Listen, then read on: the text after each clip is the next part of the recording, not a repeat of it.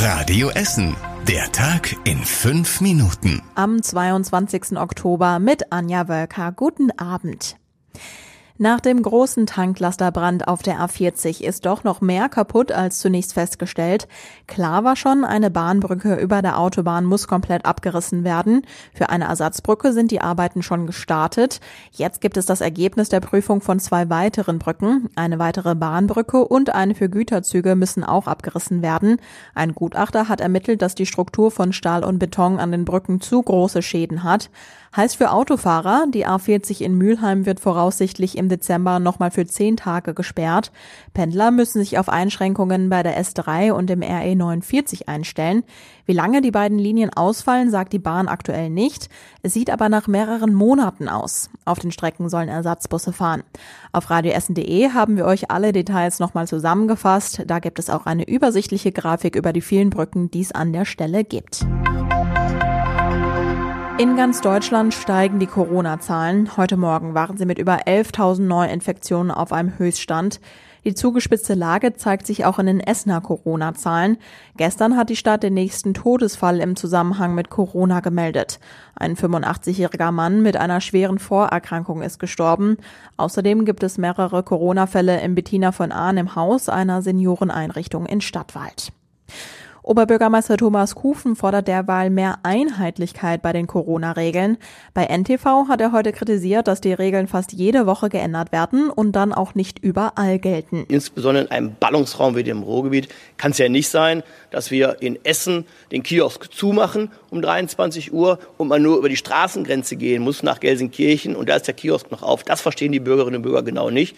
Insofern brauchen wir eine gute Mischung zwischen individuellen Lösungen vor Ort und Klarheit und Entschiedenheit in den großen Maßnahmen, woran sich dann eben alle orientieren können. Das Robert Koch Institut sieht das ähnlich. Sein Präsident hat heute betont, dass es bei den Corona-Regeln eine verbindliche Einheitlichkeit geben muss. Unter anderem wünscht er sich klare Grenzen dafür, wie viele Besucher bei Veranstaltungen zugelassen werden.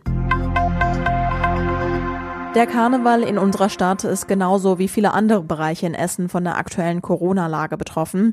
Der Sturm auf das Rathaus Mitte Februar wurde schon abgesagt, auch alle Saalveranstaltungen vom Festkomitee Essener Karneval.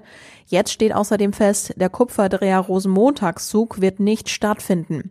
Heute gab es die offizielle Absage. Für den Rüttenscheider Rosenmontagszug besteht noch Hoffnung. Das zuständige Festkomitee arbeitet gerade an einem Konzept, dass der Zug auf dem Gelände des Flughafens Essen-Mülheim stattfinden könnte. Auch mit der Stadt Mülheim wird darüber gesprochen.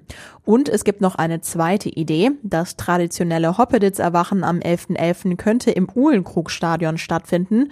Dort gäbe es schon ein Hygienekonzept für den Tribünenbereich heißt es, ein Antrag dafür sei schon bei der Stadt eingereicht.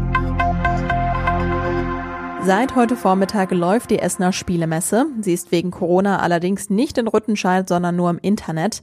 Aber auch dort können Spielefans rund 1400 neue Spiele angucken und ausprobieren.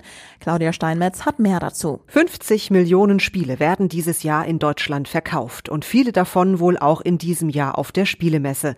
Auch wenn die Messehallen in Rüttenscheid dieses Jahr leer bleiben. Auf der Internetseite der Spielemesse stellen sich 450 Verlage mit ihren neuen Spielen vor. Spielefans können viele davon auch an digitalen Tischen ausprobieren. Absoluter Trend bleiben Escape Room Spiele, bei denen die Spieler zusammen Rätsel lösen müssen. Die digitale Spielemesse geht bis Sonntag, sie kostet keinen Eintritt. Und was war überregional wichtig? Eine angeblich an einer rechtsextremen Chatgruppe beteiligte Polizistin hat sich vor Gericht erfolgreich gegen die Vorwürfe gewehrt. Das Düsseldorfer Verwaltungsgericht hob ihre Suspendierung auf. Bei der beanstandeten Datei habe es sich um eine Hitler-Parodie gehandelt, heißt es im Urteil. Die meisten Beteiligten der Chatgruppe haben auf der Polizeiwache in Mülheim gearbeitet. Sie gehören zur Essener Polizei. Das Robert Koch Institut hält die Pandemie in einigen Regionen Deutschlands mittlerweile für nicht mehr kontrollierbar. Die Menschen stecken sich demnach vor allem bei privaten Feiern und bei Treffen mit Freunden an. Und zum Schluss der Blick aufs Wetter. Am Wochenende gibt es viele Wolken, die Sonne schaut nur kurz raus, dafür gibt es nur selten Regen. Es wird um die 16 Grad warm. Die nächsten aktuellen Nachrichten bei uns aus Essen gibt's morgen früh ab 6 Uhr bei Radio Essen im Programm. Genießt diesen Abend und bis morgen. Das war der Tag in fünf fünf Minuten. Diesen und alle weiteren Radio Essen Podcasts findet ihr auf radioessen.de und überall da, wo es Podcasts gibt.